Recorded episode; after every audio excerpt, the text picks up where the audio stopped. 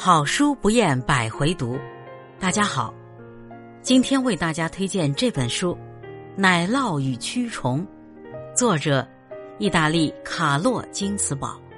播讲秋风余音。本期的素材来自豆瓣读书，本节目由手艺人工作室出品。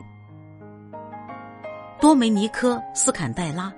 是一位普通的磨坊主。生活于十六世纪意大利东北的弗留利地区，他能读会写，读过《十日谈》意大利本国语言版的圣经和曼德维尔的游记之类的书，他也能用自己的语言复述他们。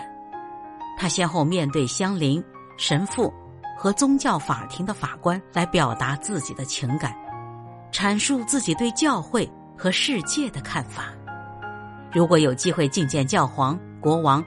他也想要慷慨陈词。他不相信基督教救赎，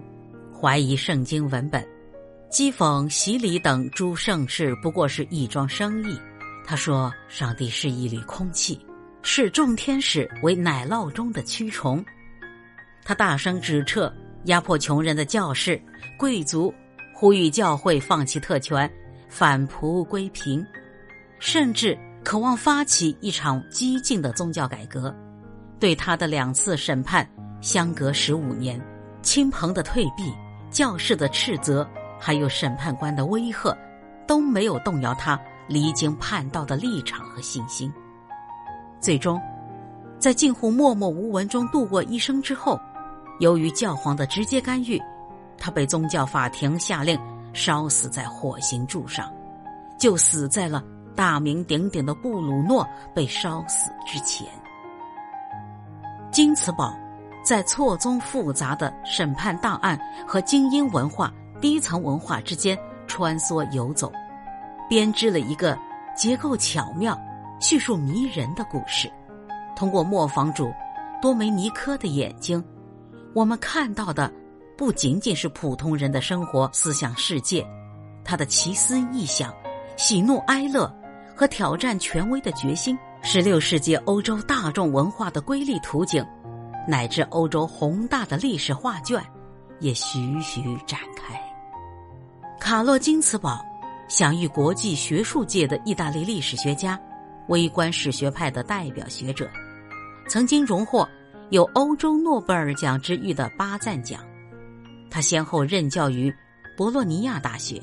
加州大学洛杉矶分校。和比萨高等师范学校等研究兴趣，从文艺复兴时期的意大利到近代早期的欧洲，著作涉及社会史、文化史和思想史等领域，高度体现了资料的原始性和方法的原创性。本书是几乎每一个学历史的人都知道或听过的名著，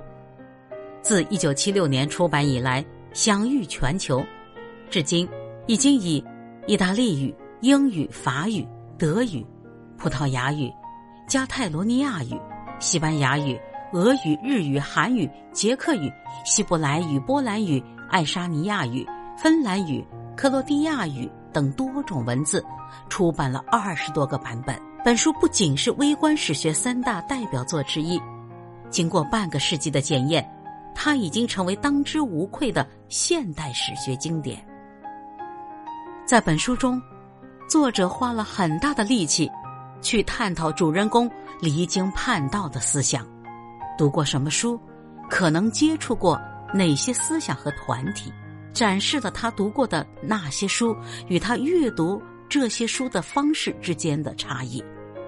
他以相当不同的方式，重述甚至扭曲了他所读过的内容。